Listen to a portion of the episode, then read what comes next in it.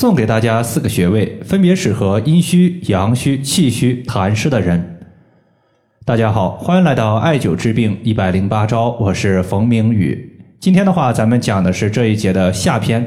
在上篇，我们重点针对阴虚和阳虚体质进行了一个调节。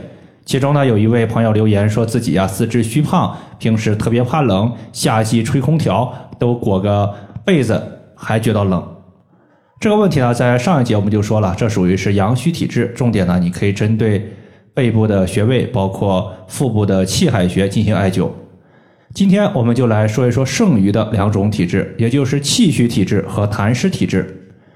尤其是痰湿体质，肥胖的患者，他大多数都属于是痰湿体质居多。如果你有肥胖的情况，那么下面我在说痰湿体质解决方法的时候，你不妨多看一看。首先，我们先说气虚。气虚就是气不足、气不够的意思。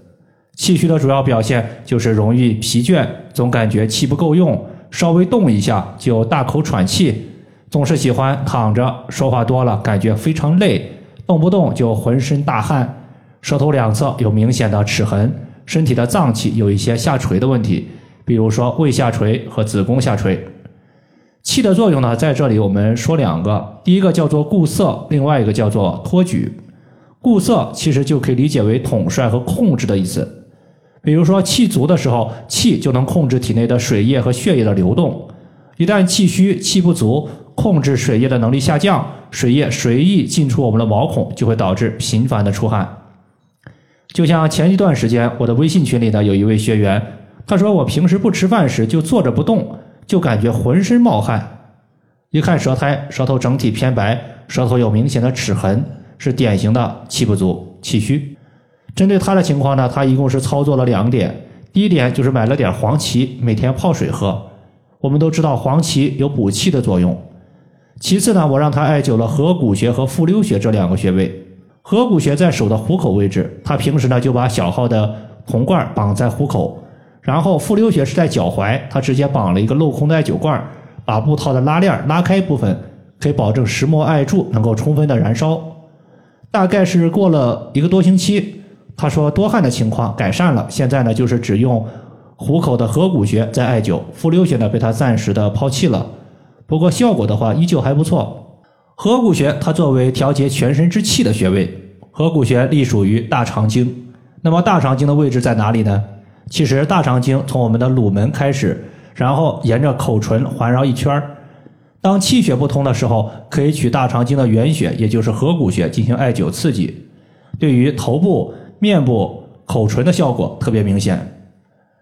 在前些天呢，其实还收到了一个小美女的留言，她说自己啊经常艾灸合谷穴，把手的虎口艾灸的黄黄的，那么黄色很明显，这属于是艾油的一个情况，洗洗是可以洗干净的。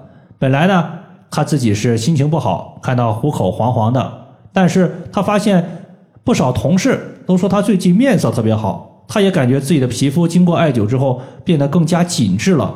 实际上呢，这就是合谷穴的一个补气的作用。合谷穴在虎口位置。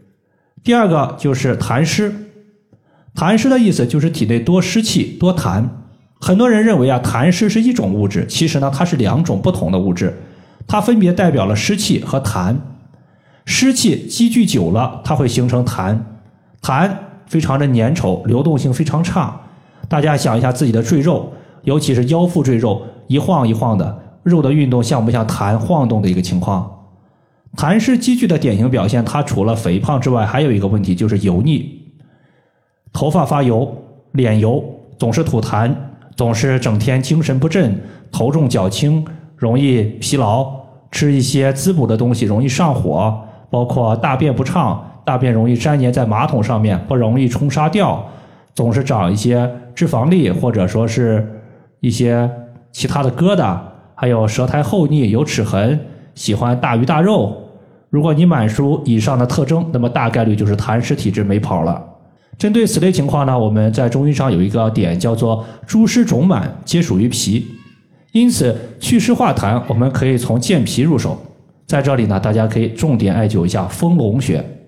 丰隆穴它是连接脾和胃的桥梁，因为丰隆穴它是胃经的络穴，络穴就是沟通连接两条经脉的。丰隆穴艾灸之后，可以强壮脾胃正气，脾胃强，自然祛湿化痰的功效就强。除了可以解决体内的脂肪之外呢，丰隆穴对于咳嗽、痰多以及高血脂淤堵血管所导致的动脉斑块都有不错的效果。比如说，今年夏天呢，就有好几个学员说自己在线下给患者做艾灸的时候，就用丰隆穴外侧这条大腿进行刮痧。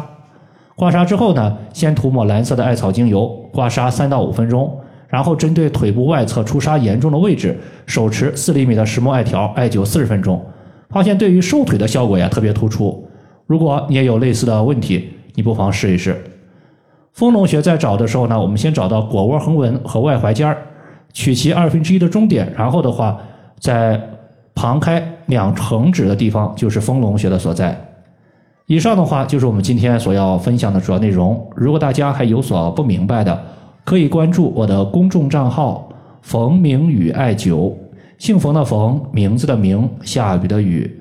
感谢大家的收听，我们下期节目再见。